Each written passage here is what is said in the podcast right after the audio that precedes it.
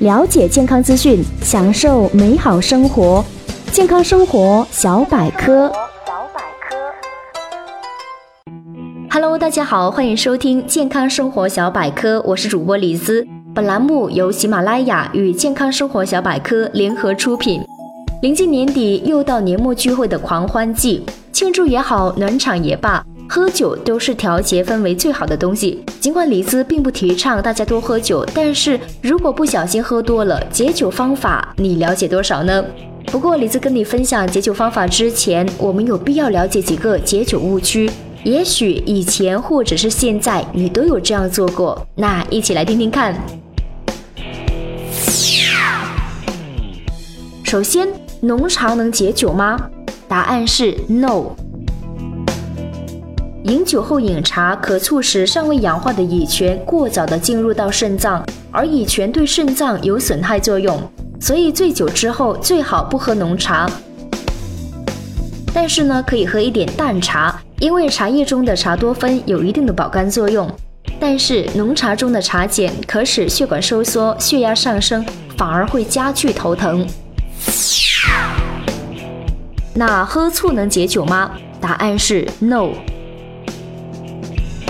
人在大量饮酒之后呢，由于酒精对肠胃黏膜的刺激，可能会使胃跟十二指肠充血，胃酸分泌增加，同时促进胰液的大量产生。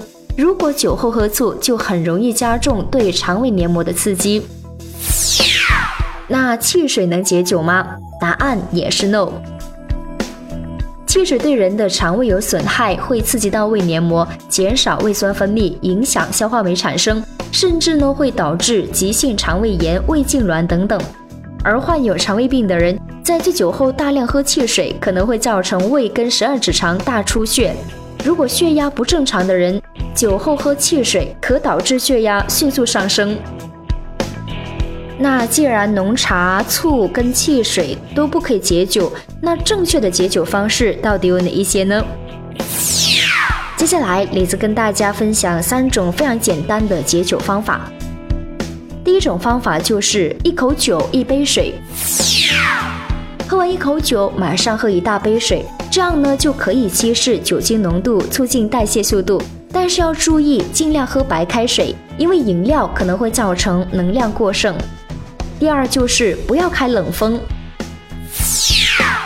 可能你有喝完酒发热的经历。这是因为酒精的热量不能够在体内储存，而是向外散发。如果此时开冷风，就会抑制酒精的散发，不利于解酒。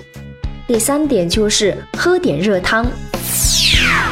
饮酒之后呢，如果能够尽量的饮用热汤，尤其是用姜丝炖的鱼汤，那特别具有解酒效果。所以下次大家在跟朋友或者是家人喝酒前呢，不妨先给自己准备一杯白开水或者是一碗热汤，以免喝醉酒。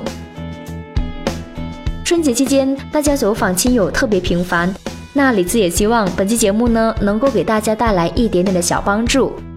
好了，以上就是我们本期节目的全部内容，感谢您的收听。更多精彩节目资讯，大家可以登录喜马拉雅搜索“健康生活小百科”，或者是关注“健康生活小百科”的微信公众账号“百科九四五”。我是李子，酸酸甜甜的李子，我们下期见喽。